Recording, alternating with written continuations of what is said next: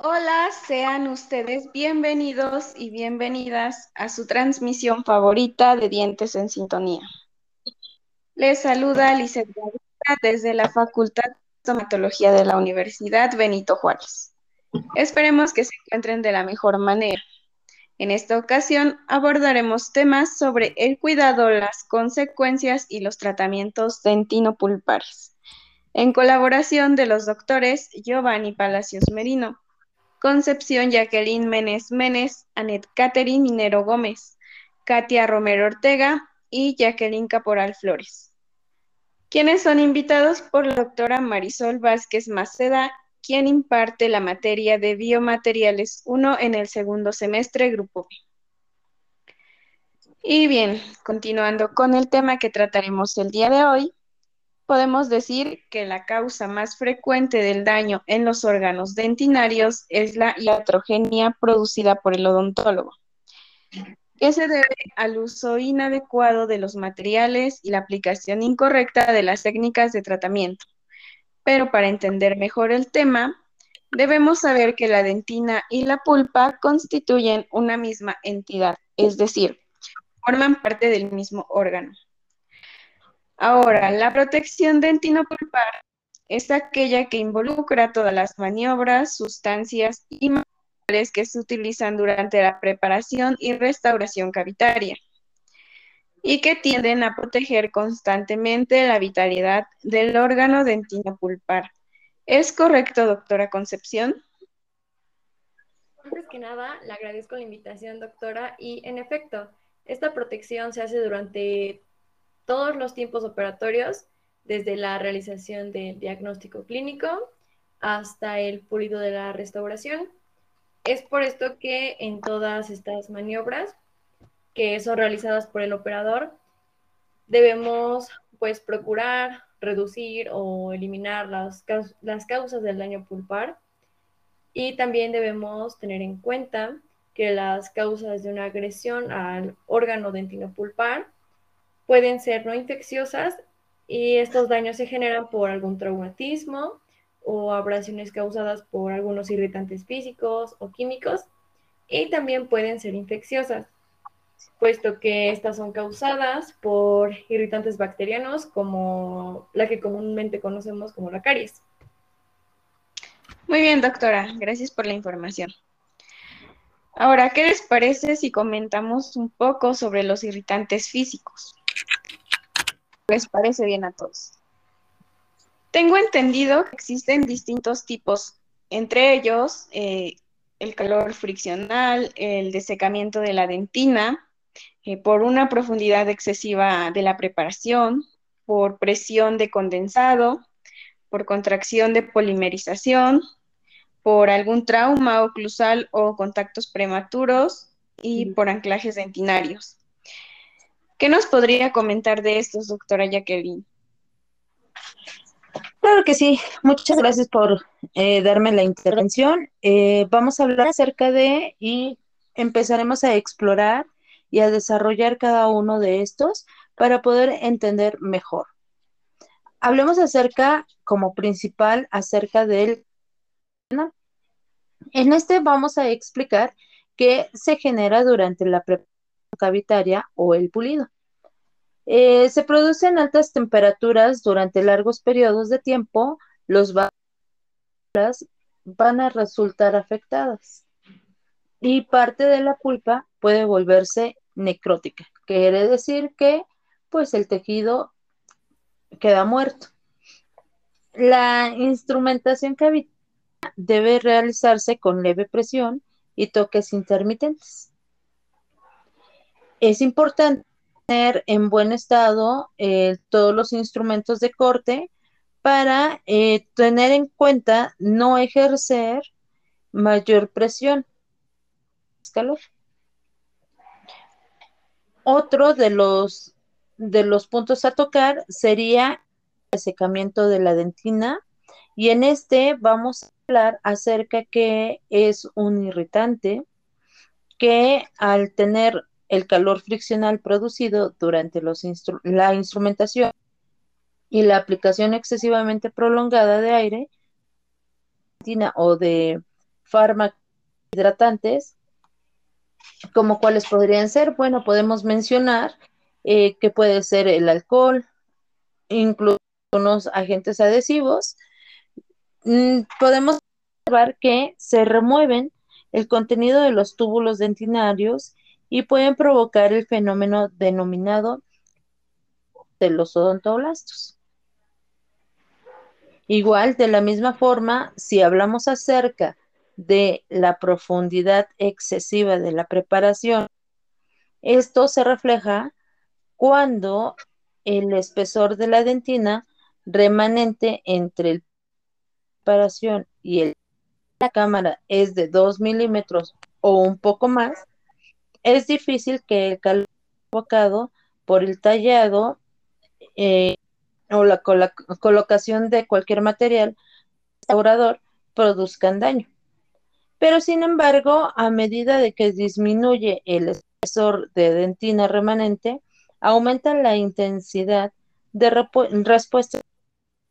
La profundidad excesiva también produce debilitamiento del piso pulpar y su flexión ante las cargas oclusales provoca dolor. Otra de las causas podría ser eh, la presión de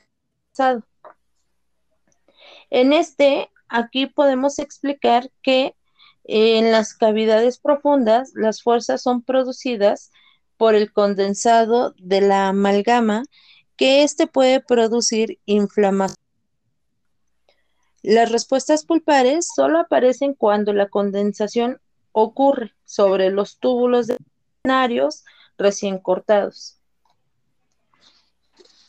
Entonces también hablaremos acerca de otro irritante físico, que este puede ser eh, claramente la contracción de polimerización.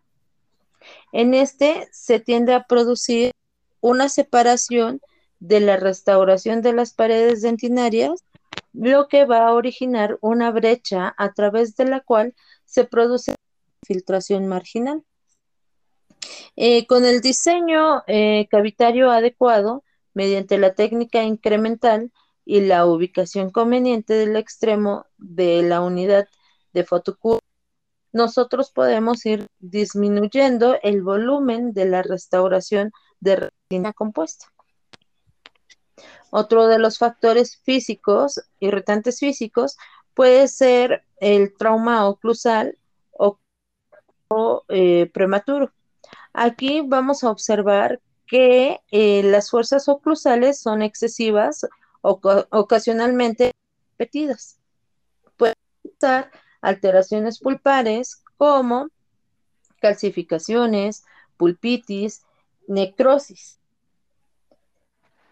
Cuando una restauración queda por encima del plazo del plano oclusal, el trauma repetido da como resultado sensibilidad postoperatoria.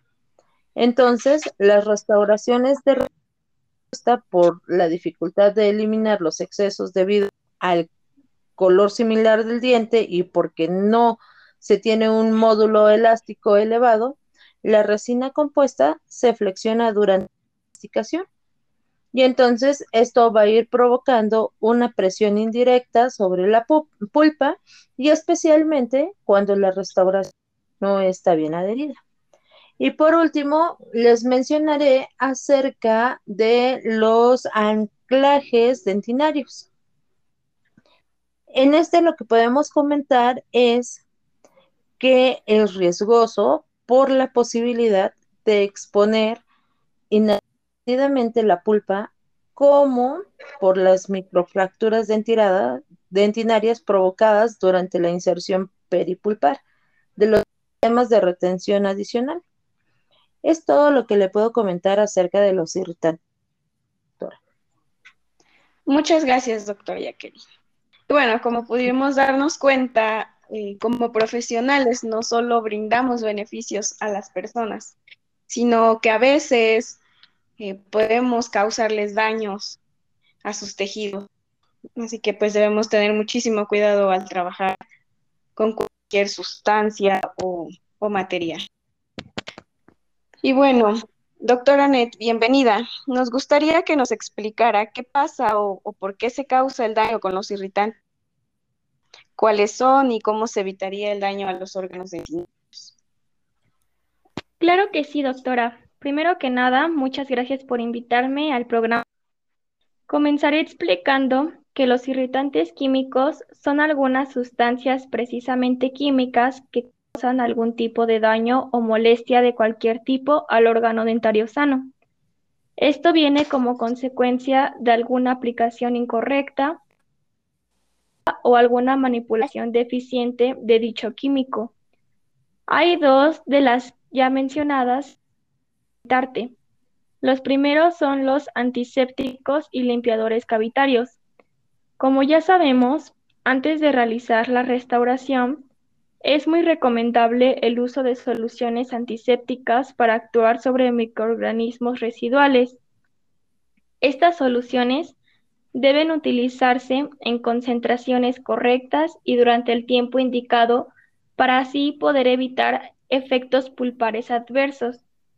El lavado con agua a presión permite desalojar la mayor restos de barro dentinario, pero para eliminar los más adheridos es necesario hacer uso de sustancias químicas como lo son el ácido cítrico al 50%, el EDT específicamente el ácido etilendioaminotetraesciético y el hipoclorito de sodio al 5%. Todos estos deben aplicarse durante 15 o 20 segundos. Estas sustancias, al aplicarse sobre dentina, aumentan el diámetro de los túbulos por la desmineralización que provocan. El segundo irritante del que les quiero hablar son los ácidos, los primers y los adhesivos. En la técnica de grabado total se utilizan sustancias acondicionadoras ácidas que eliminan totalmente el barro dentinario. Esto hace que se abran los túbulos y desmineralicen la dentina intertubular. Esto vuelve más permeable a la dentina y facilita la difusión de agentes irritantes hacia la pulpa. La capa híbrida que se forma durante este proceso no debe ser considerada como una barrera absolutamente impermeable. De hecho, muchos trabajos de investigación revelan que no es totalmente homogénea sino que posee zonas porosas a través de las cuales se produce cierto grado de filtración. De igual manera, se ha descrito que esta capa se degrada a lo largo del tiempo, por lo que a través de esta filtración podrían entrar agentes irritantes al órgano dentario y así poder dañarlo. Este daño se podrá evitar si hacemos el aislamiento absoluto con un dique de goma y el perfecto conocimiento de las características de los materiales que estamos utilizando en el momento.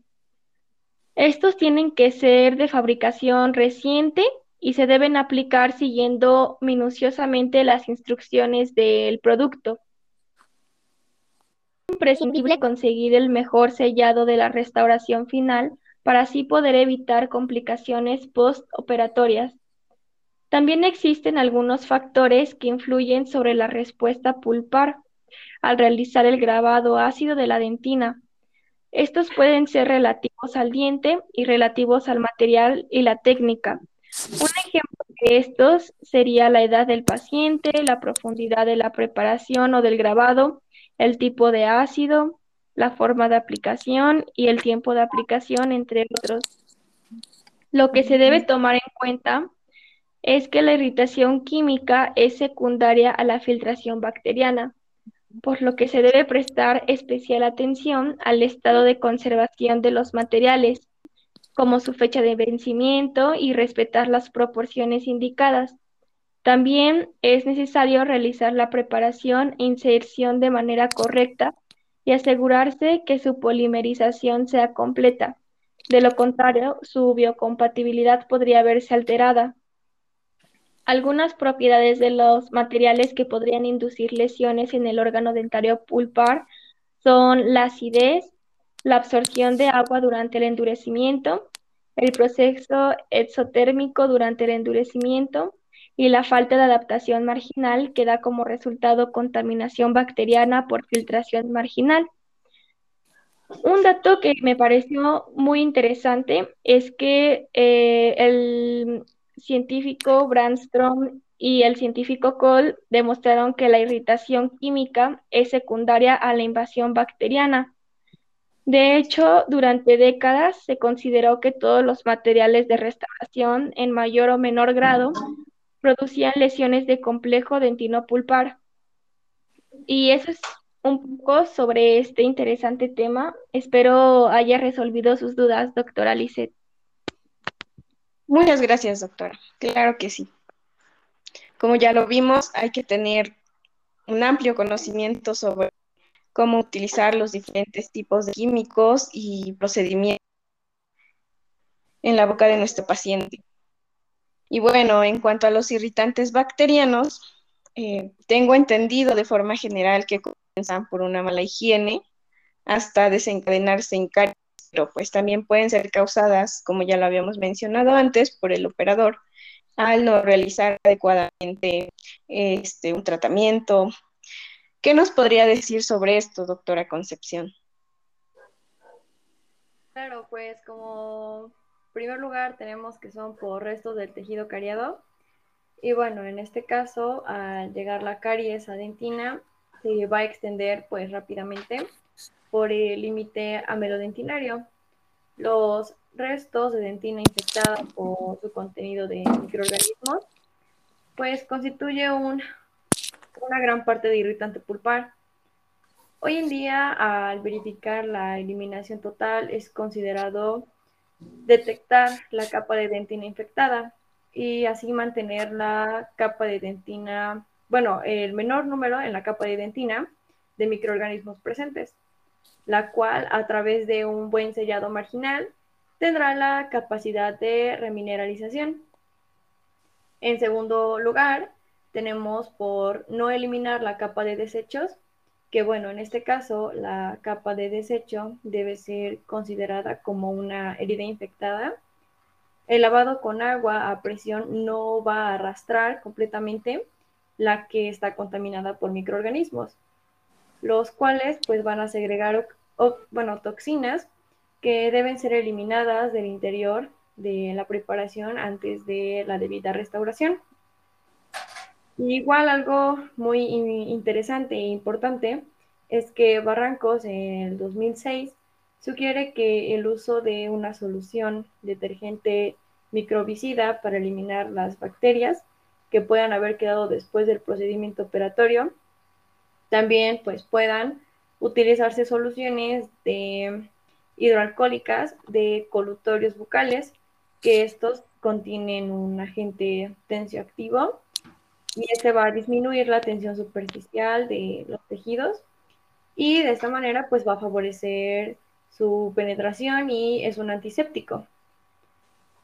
Y cuando se realiza la técnica de grabado total del propio ácido, pues se elimina toda la capa de desecho o barro dentinario y este también ejerce una cierta acción antimicrobiana. En tercer lugar, encontramos que por filtración marginal. En este caso es la causa más frecuente de sensibilidad postoperatoria, caries recurrente y fracaso de la restauración. Los materiales utilizados para la restauración muchas veces pues no logran cerrar herméticamente la cavidad que obturan debido a muchos factores. Por ejemplo, alguna contracción de polimerización, cambios dimensionales, solubilidad, falta de adhesión o otros. El espacio que queda entre la pared cavitaria y la restauración constituye una vía de entrada de bacterias y elementos tóxicos que pueden provocar irritación pulpar. Por cuarto lugar, tenemos la desinfección y esterilización de instrumentos. Se debe mantener los principios de asepsia del campo operatorio, por lo que es de suma importancia su desinfección y la esterilización adecuada del mismo instrumental. Y bueno, eso es lo más relevante con respecto a los irritantes bacterianos, que pues en general se debe a, a la falta de de que nosotros como doctores no tengamos cierto cuidado sobre, sobre estos tejidos, en el caso del tejido cariado o para eliminar la capa de desecho, alguna filtración, y eso sería todo. Muchas gracias, doctora. Y bueno, es por esto que a la hora de asistir a de salud debemos tener en cuenta varios factores y el más importante es que el profesional cuente con un certificado que lo avale y cuente, claro, con un ambiente esterilizado y aprobado. Bueno, en cuanto a protección, tengo entendido que existen selladores dentinarios que ayudan a evitar el paso de sustancias químicas, bacterias y toxinas a los túbulos dentinarios. Doctora Katia, bienvenida. ¿Qué nos puede comentar eh, sobre estos, cuáles son y cómo funcionan? Por la invitación al programa, claro. Este, bueno, los selladores dentinarios, como ya lo ha dicho, son recubrimientos de pocos micrones de espesor que se utilizan para evitar el paso de sustancias químicas, bacterias y toxinas a los túbulos dentinarios, que igual nos ayuda a prevenir la hipersensibilidad dentinaria al sellar el extremo de los túbulos estos agentes son líquidos que producen una película protectora extremadamente fina. Eh, eso, eh, bueno, algunas de sus funciones de estos selladores este, es el aislamiento químico, sellado de la superficie dentinaria, una barrera antibacteriana y antitoxinas, eh, reducen la y reducen el gabanismo bucal y reducen la eh, en los selladores vamos a encontrar los barnices. Estos son soluciones de una resina natural o sintética disuelta en un solvente como la acetona. Uno de los barnices que se, utiliza es la de la resina natural de copal disuelto en acetona. Y esta se aplica de dos a tres capas de barniz para obtener una película homogénea, ya que con una capa no forma una capa. Este tipo de barniz se utiliza de forma muy fluida y se torna espeso, quiere decir que parte del solvente se ha evaporado.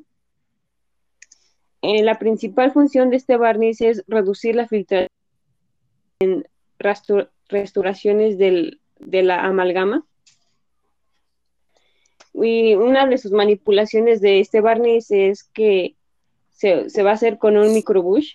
Se debe aplicar por lo menos dos capas en todas las paredes de la cavidad.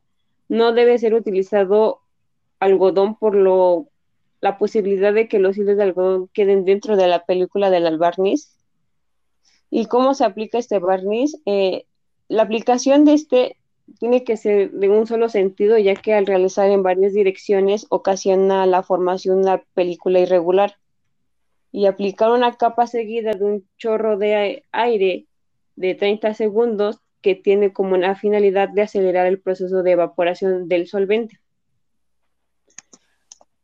Eh, bueno, pues igual la utilización de una capa sellante únicamente del 55% de la superficie, mientras la doble capa del 70 al 80 de los túbulos dentinarios. Eh, bueno, igual este, el uso clínico de los barnices ha estado disminuyendo y está siendo reemplazados por los sistemas adhesivos. Eh, con estas resinas artificiales este, pueden utilizarse debajo de rasturaciones en resina compuestas.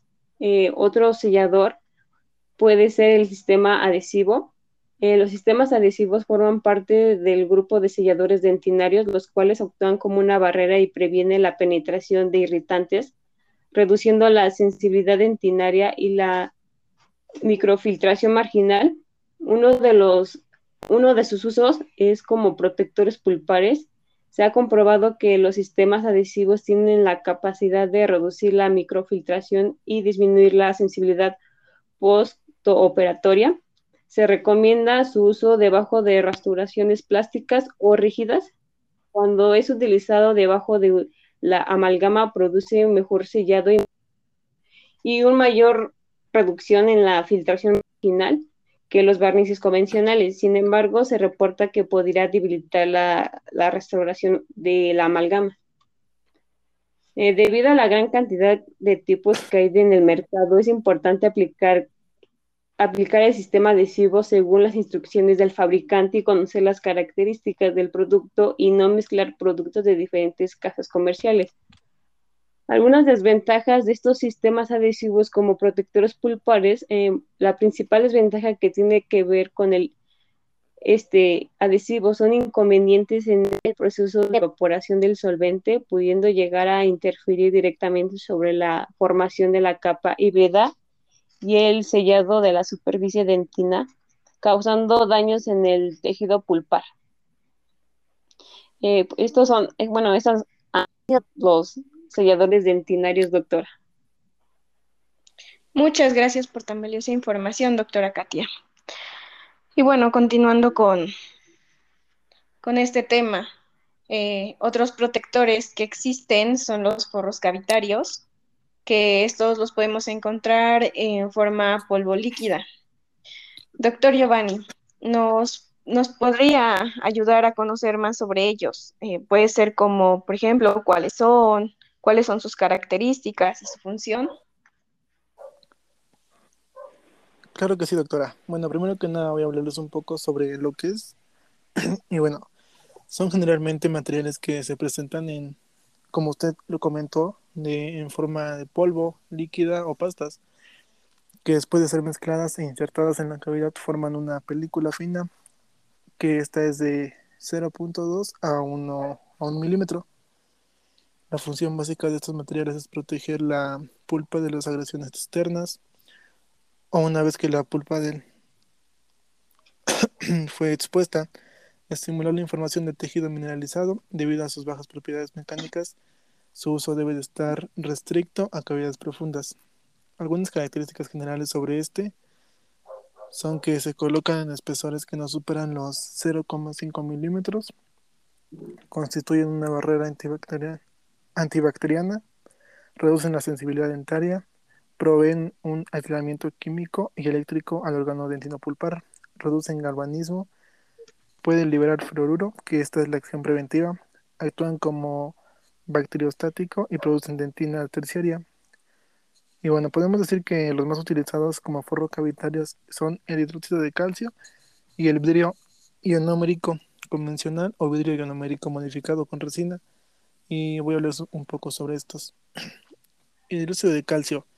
Este es el material más usado como agente del recubrimiento pulpar y la función de este es que estimula la remineralización de la actina y la cicatrización de los tejidos. Algunas características de, de este son que se manipula simple y su endurecimiento es muy rápido. Es soluble, tiene una rigidez reducida, tiene poca resistencia compresiva y tradicional y no es adhesiva. Y sobre el vidrio ionomérico podemos decir que actúa como forro cavitario o como base cavitaria según el espesor y consistencia en que se coloque. Y estos fueron desarrollados en los años 70 para lograr desempeñar un comportamiento clínico comparado con el de los cementos de silicato y así reducir el riesgo de afecciones pulpares. la presencia de ácido poliacrílico de la capacidad de adherirse a la estructura dental una de sus grandes cualidades llamada quelación, que implica el atrapamiento de iones metálicos presente en lo que es la estructura dental. Desde su creación, los ionómeros han sufrido diferentes modificaciones. Por ejemplo, en, el líquido se agregaron capolímeros de ácidos itatónico, maleico y tricarboxílico. Esto debido a que el ácido poliacrílico era muy vicioso y sufría de calificación, lo que hacía que encontráramos el líquido seco después de un tiempo. En el polvo cada fabricante decide qué componentes lo conforman, pero encontramos entre, entre los más comunes lo que es el sílico, el calcio, el aluminio, el bario y el fluoruro. Los tamaños de sus partículas oscilan de, de los 15 a los 50. La clasificación de los ionómeros es tipo 1, que es el cementado de coronas, puentes y brackets ortodónticos. El tipo 2, que es el cemento de restauración estética. El tipo 2B, que es el cemento de restauradores reforzados. El tipo 3, que son los cementos base o liner. Y existen varios ionómeros en la actualidad, que algunos se han modificado según las necesidades clínicas de la población. Por ejemplo, se les han adicionado polímeros solubles en agua y monómeros fotopolimerizables, partículas metálicas, metal, cerámicas y otro tipo de cerámicas. Todo esto con la finalidad de incrementar lo que son las propiedades según el uso deseado conforme a sus procesos de fraudo y endurecimiento. Encontramos reacción química, que es la fotopolimerización, o ambas. La presentación más común es la que había comentado, que es en polvo, líquido, pero ya existen cápsulas y pastas también. Otra alternativa del ionómero, el cual viene de la, presentación de polvo únicamente, ya que el ácido se deshidrata y se incorpora al polvo por lo que el líquido con el que se debe mezclar es el agua bidestilada. Dentro de los usos a nivel mundial de los ionómeros encontramos más de los que mencionan. Anteriormente, en las que se clasificaron, pues también se usan como material para reconstrucción desde muñones y selladores de fosatas y fisuras. Y bueno, también quería comentarles sobre una técnica que es la técnica del sándwich, y esta consiste en el uso de cementos y ionómeros de vidrio como fondo base cavitaria para posteriormente realizar la restauración con un material composite. La adhesión formada entre la dentina y el cemento del ionómero de vidrio es de, típico, es de tipo químico y a largo plazo. También ha sido demostrado que es posible la adhesión mecánica entre los cementos de ionómero de vidrio y los ionómeros de materiales composites está permitido lo que es el desarrollo de la técnica del sándwich, y de esta técnica existen dos tipos, que es la técnica cerrada, cuando el fondo del cemento de ionómero de vidrio es completamente recubierto con material composite, y la técnica abierta, cuando en el fondo del cemento de ionómero de vidrio queda en contacto con la cavidad oral, y la técnica abierta es particularmente utilizada cuando la profundidad de la cavidad, bueno, la cavidad supera a lo que es el margen gingival y en estos casos los cementos de ionómero de vidrio tienen la capacidad de resistir el medio ambiente ácido y tolera lo que es la humedad. Y en el caso actual se ha utilizado la técnica cerrada debido a que los márgenes de la cavidad eran visibles y supragingivales. Esta técnica del sándwich abierta y cerrada con resinas compuestas ha presentado en estos diversos grados de éxito y durabilidad. Y bueno, por último, algunas características de este son que es adhesivo a la estructura dentaria, es biocompatible y no irrita la pulpa, libera fluoruro, tiene baja solubilidad y contracción y tiene buenas propiedades mecánicas como base cavitaria. Y bueno, sería todo de mi parte, doctora. Bueno, pues también tengo entendido que las bases cavitarias han sido de vital importancia durante muchos años en los procesos de restauración. Sin embargo, eh, sabemos que clínicos e investigadores eh, en la actualidad cuestionan su utilización. Y pues ya que estamos en esto, doctor Giovanni, ¿qué podría hablarnos sobre las bases cavitarias? Este sí, doctora. Bueno, primero que nada, este, voy a comentar un poco sobre estas. Y bueno, los agentes utilizados como bases cavitarias son materiales generalmente comercializados en la forma de polvo líquido que después de mezclar forman una película más gruesa. Esta es mayor a un milímetro y el primer criterio para considerar a, colocar un protector dentino pulpar es la profundidad de la cavidad o la cantidad de dentina remanente. Y para los que se preguntan cuándo se coloca una, una, base cavitaria, perdón, a diferencia de los barnices y forros cavitarios, las bases cavitarias cumplen con una serie de funciones importantes cuando se colocan bajo restauraciones en cavidades en la que el dentinario es menor de 2 milímetros y no puede por sí mismo ofrecer una adecuada protección natural a la pulpa. Algunas características generales de esta son que se colocan en espesores superiores a un milímetro, proveen un aislamiento térmico, químico y eléctrico, actúan como sustitutos de la dentina y devolviéndole la rigidez perdida, rellenan socavados, refuerzan la estructura dentaria debilitada y disminuyen el espesor de material restaurador. Y bueno, como comentaste, desde la aparición de la actual odontología adhesiva se ha venido cuestionando lo que es la utilización de la base cavitaria como material de ayuda para el éxito final de restauración, basándose en el hecho de que la posibilidad de la adhesión y la resistencia de los composites la hacían innecesaria. En un principio y ante la duda de los posibles efectos de la técnica de grabado ácido sobre el complejo pulpodentina, se preconizó por gran número de investigadores y clínicas la colocación del hidróxido de calcio como barrera para la penetración ácida. Y de hecho hoy en día incluso se puede leer las instrucciones de los materiales de los composites el consejo de que en cavidades profundas se coloque esta dicha base como protección para la vitalidad dentaria. Y todo esto se comenta ya que la investigación y la experiencia clínica nos ha demostrado que la colocación de este material no es necesario e incluso su uso se puede en ciertos casos ser un inconveniente para la perdurabilidad de la restauración, fundamentalmente porque merma la capacidad de adhesión de los materiales y porque su lenta disolución perjudica lo que es la estabilidad de la restauración. Es por eso que hoy en día se cuestiona mucho esta, las bases cavitarias. Y sería todo de mi parte, doctora. Perfecto, Giovanni, muchas gracias. Es que a todos les haya quedado clara y este. Eh, debemos tener en cuenta factores para la selección del material de protección dentinopulpar que se deben evaluar. Doctoras, ¿podrían brindarnos el conocimiento de dichos factores? Claro que sí, doctora. Para seleccionar el material de protección dentinopulpar a utilizar, hay que evaluar una serie de factores. El primero del que les quiero hablar es el factor de diagnóstico pulpar. Ningún material de protección podrá revertir un estado de pulpitis o necrosis ante un diagnóstico equivocado. De hecho, se debe tener en cuenta los signos y síntomas de una pulpa vital sana o con lesiones pero que sean reversibles para así poder diferenciarlos de las irreversibles. También se tienen que hacer numerosas pruebas de evolución radiográfica. Otro de los factores es la permeabilidad dentinaria. Cuanto mayor sea la permeabilidad, serán las vías de entrada de elementos irritantes hacia la pulpa. Por lo tanto, mayor será la necesidad de protegerla. La permeabilidad se relaciona en forma directa con la profundidad de la preparación.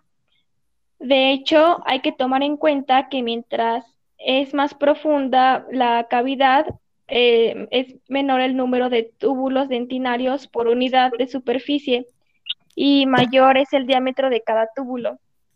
La permeabilidad también depende de la edad del paciente.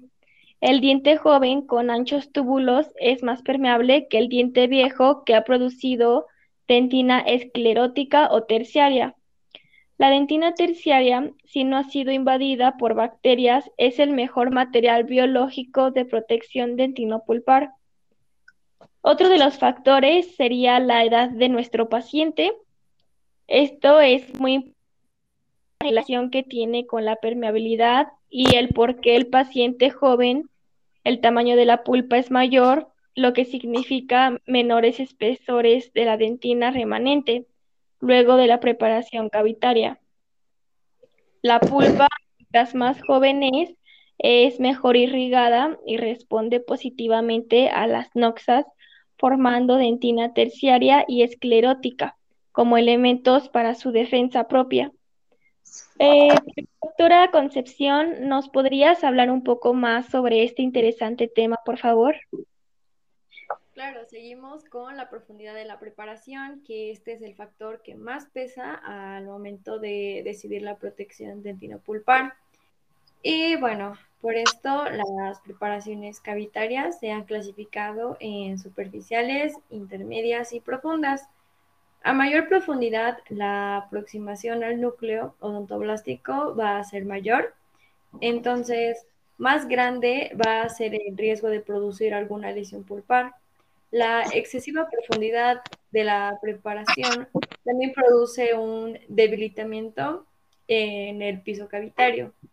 También vamos a encontrar el material de restauración, que los materiales no adhesivos requerirán de un material sellador para evitar la filtración marginal. Debe también haber cierta compatibilidad de los materiales de protección y también de restauración. Por último, encontramos a la oclusión y las restauraciones ubicadas en zonas activas de la oclusión que reciben fuerzas masticatorias intensas requieren bases aún más rígidas y esto sería lo más relevante de los factores. Gracias, doctoras. Y bueno, ahora que tenemos el conocimiento sobre los factores que influyen a causar una agresión al órgano dentino pulpar, eh, con qué materiales contamos para su prevención y tratamiento, eh, qué debemos de tener en cuenta para seleccionar el material con el que se va a trabajar. Eh, ya para terminar, nos sería de mucha utilidad que nos hablaran sobre la aplicación de los materiales de protección dentino pulpar. Adelante, doctoras, le cedo la palabra. Le agradezco mucho. Mire, vamos a hablar acerca de esto, ya que aquí antes de empezar a tomar en cuenta como un punto de importancia todo lo que tiene que ver con los materiales de protección dentinopulpar, debemos dejar muy en claro para poder hacer este tipo de reparación, se debe tomar muy en cuenta que el primer paso antes de colocar un material debe consistir en limpiar perfectamente bien con la que vamos a hacer eh, nuestro, nuestra, en nuestro diente.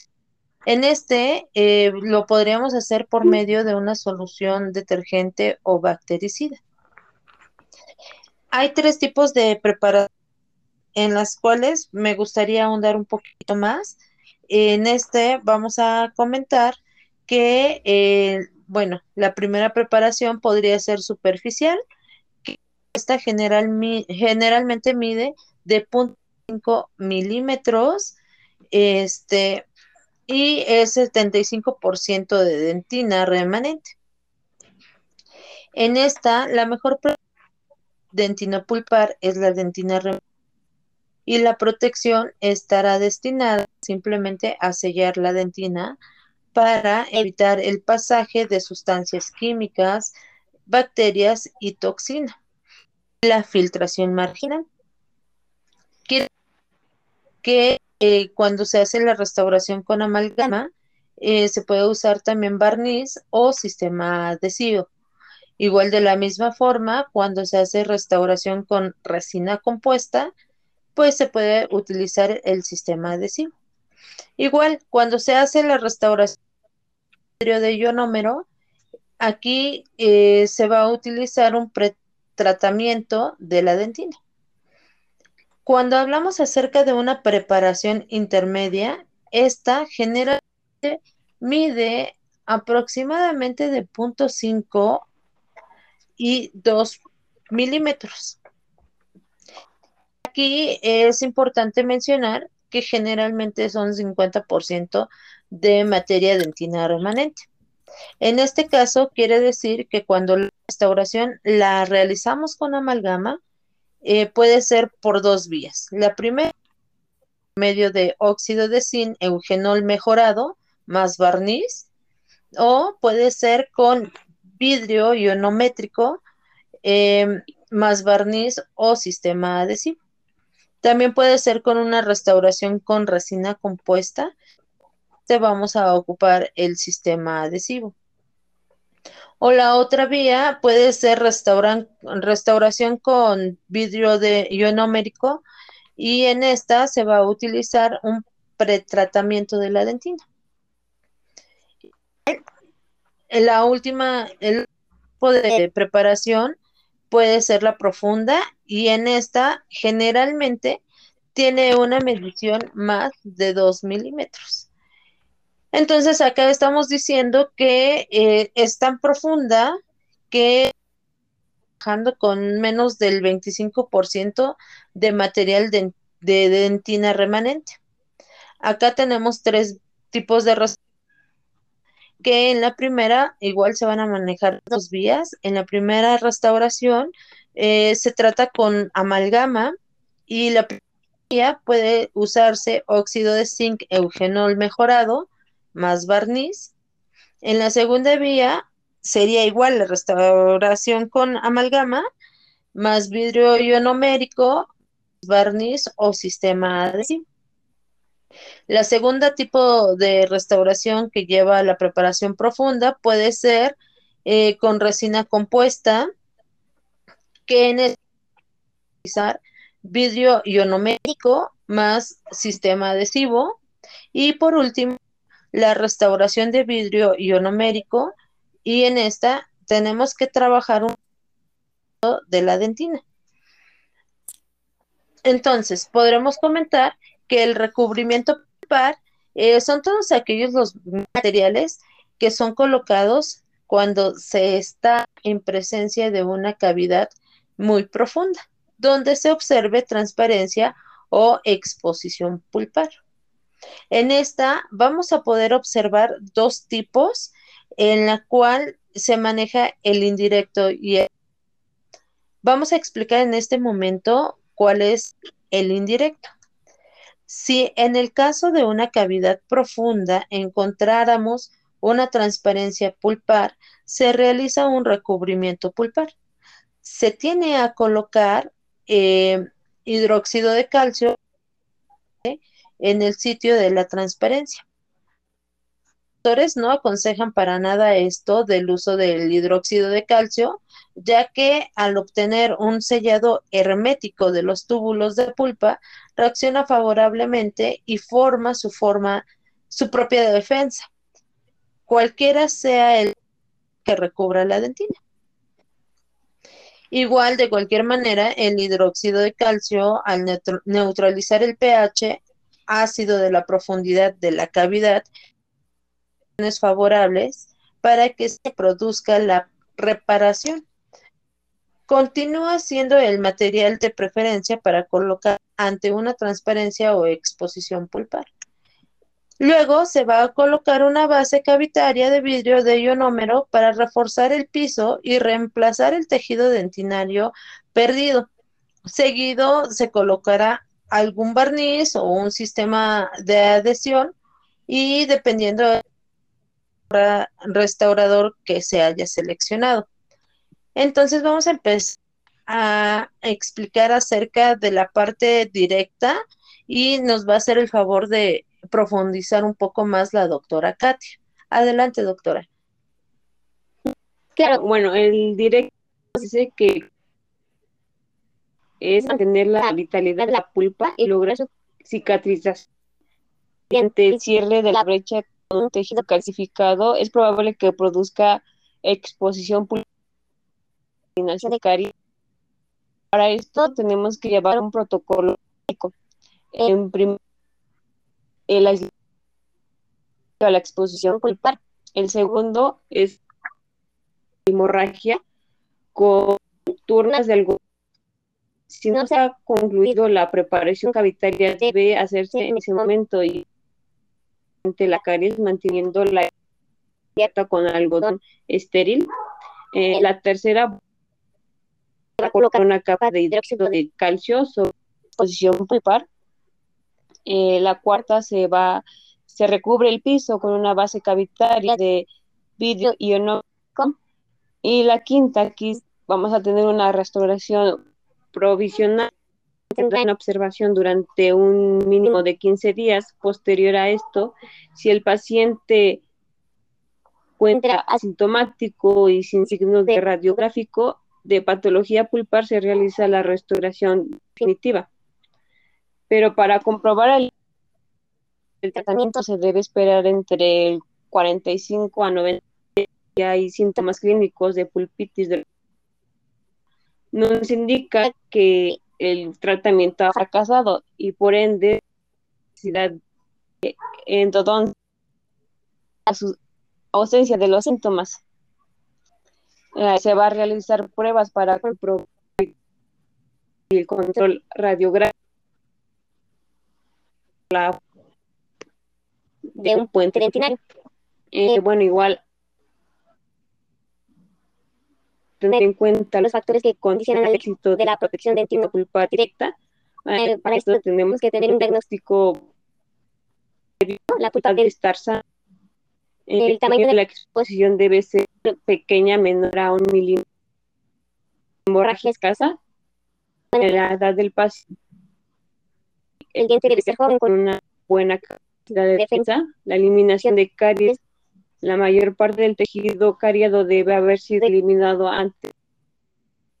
De la tiene que tener un buen aislamiento del campo para que produzca la exposición del diente debe encontrar bajo aislamiento absoluto. Y tiene que, bueno, para hacer esto tenemos que hacer de restauración, debe, ser, debe existir un buen sellado de la cavidad luego de realizar un recubrimiento pulpar. Vamos a tener que presentar, bueno, la reparación del cuando las condiciones son favorables se produce la reparación que había sido primaria, ya sea por caries o por el ataque secundario que es la y obturación. En la pulpa igual tenemos una abundante vascularización y un sistema linfático que la necesaria para que nos permita la reparación. Por otro lado, eliminar creo que esto ha sido un poco de la los factores de de los materiales de, materiales de protección dentro de la pulpa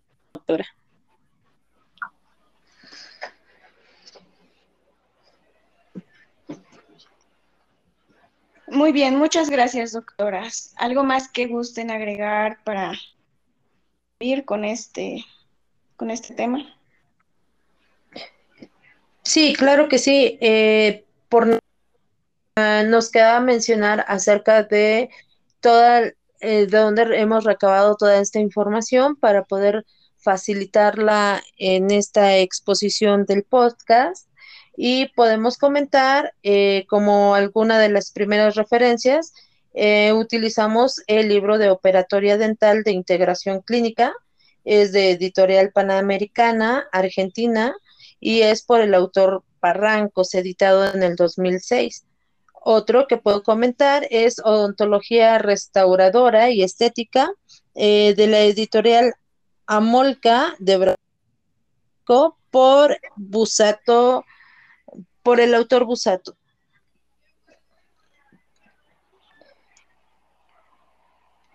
Perfecto, doctores.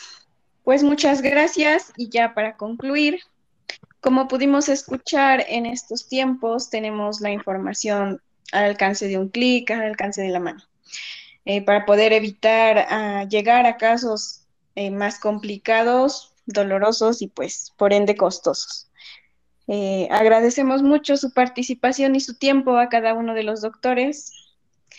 Y pues bueno, con esto concluimos. No olviden cepillar sus dientes por lo menos dos veces al día y acudir a sus revisiones periódicas responsablemente.